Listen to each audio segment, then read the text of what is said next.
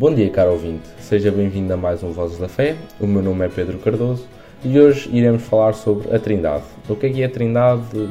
Vamos desmistificar o que, que afinal é isto. Este mistério intricado é delineado nas páginas das Escrituras, fornecendo aos crentes uma visão das relações eternas entre o Pai, o Filho e o Espírito Santo. Embora a palavra Trindade não seja encontrada explicitamente na Bíblia, as raízes dessa doutrina podem ser encontradas através de versículos que destacam a coexistência e a cooperação divina. Então, no centro da Trindade está o conceito de um Deus único e eterno, revelado em três pessoas distintas: o Pai, o Filho e o Espírito Santo. Essas três pessoas não são simplesmente aspectos diferentes de Deus, mas sim personalidades individuais que compartilham uma única essência divina o Novo Testamento contém várias passagens que iluminam essa relação intricada. Em primeiro, a fórmula batismal. Um dos versículos mais notáveis que destaca a Trindade é encontrado em Mateus 28:19, onde Jesus comissiona os seus discípulos dizendo: Portanto, vão e façam discípulos de todas as nações, batizando-os em nome do Pai, do Filho e do Espírito Santo. Aqui a fórmula batismal ressalta a igualdade das três pessoas divinas e a sua cooperação na salvação da humanidade. Em segundo, o batismo de Jesus. No momento do batismo de Jesus, temos uma manifestação visível da Trindade. Em Mateus 3, versículos 16 e 17, é relatado: Assim que foi batizado, Jesus saiu da água. Nesse momento, abriram-se os céus e viu o Espírito de Deus a descer do céu por cima de si, como uma pomba. Uma voz do céu dizia: Este é o meu filho querido, tenho nele a maior satisfação. Aqui vemos o Filho sendo batizado, o Espírito Santo se manifestando como uma pomba e o Pai declarando a sua aprovação. Em terceiro, a Grande Comissão de Jesus. Além de Mateus, a Grande Comissão também é registrada em Marcos 16,15, onde Jesus diz: Ide por todo o mundo, pregai o Evangelho a toda a criatura.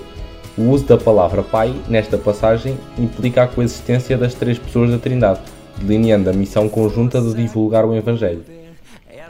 Em quarto, a oração sacerdotal de Jesus. Em João 17, Jesus oferece uma oração sacerdotal ao Pai, revelando a comunhão profunda entre as três pessoas divinas. No versículo 11, ele pede ao Pai: Pai Santo, guarda-os em teu nome, o nome que me deste, para que eles sejam um, assim como nós. Aqui Jesus expressa o desejo de que os seus seguidores sejam unidos, assim como as três pessoas da Trindade são uma. Em quinto, dádivas do Espírito Santo. O Espírito Santo é ativamente envolvido no trabalho de Deus na Terra. Em João 14, 26, Jesus promete: mas o Consolador, o Espírito Santo, a quem o Pai enviará em meu nome, esse vos ensinará todas as coisas e vos fará lembrar de tudo o que vos tenho dito. Esta promessa revela a cooperação contínua das três pessoas divinas na obra de redenção e ensinamento. E por último, a benção apostólica. A benção apostólica, escrita em, na segunda carta a Coríntios, capítulo 13, versículo 14, resume a relação da Trindade com as palavras: A graça do Senhor Jesus Cristo e o amor de Deus e a comunhão do Espírito Santo sejam com todos vós.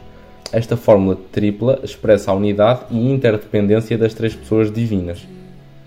À medida que exploramos esses versículos e conceitos, fica claro que a Trindade não é apenas um dogma abstrato, mas sim uma verdade vital para a fé cristã. A doutrina da Trindade revela a natureza amorosa e cooperativa de Deus, refletindo a profundidade da sua comunhão interna. Ela ensina que Deus não é um ser não é, ela ensina que Deus não é um ser solitário, mas sim uma comunidade de amor eterno. No entanto, a Trindade também nos desafia a compreender um mistério que transcende a nossa capacidade plena de compreensão. A tentativa de compreender totalmente a Trindade pode levar a analogias imperfeitas e mal entendidos, pois estamos a tentar compreender um aspecto divino que vai além dos limites do nosso conhecimento enquanto humanos. Em resumo, a doutrina da Trindade lembra que Deus é maior do que podemos imaginar e, ao invés de rejeitar esse ministério, devemos aceitá-lo humildemente e permitir que ele nos inspire a uma fé mais profunda e a um relacionamento mais íntimo com o Deus triuno. A Trindade convida-nos a viver em comunhão com o Pai, o Filho e o Espírito Santo, experimentando a plenitude do amor divino que nos une num só corpo de fé. Este foi mais um Voz da Fé. Espero que tenham gostado, espero que tenham um bom dia e até para a semana. Que Deus abençoe.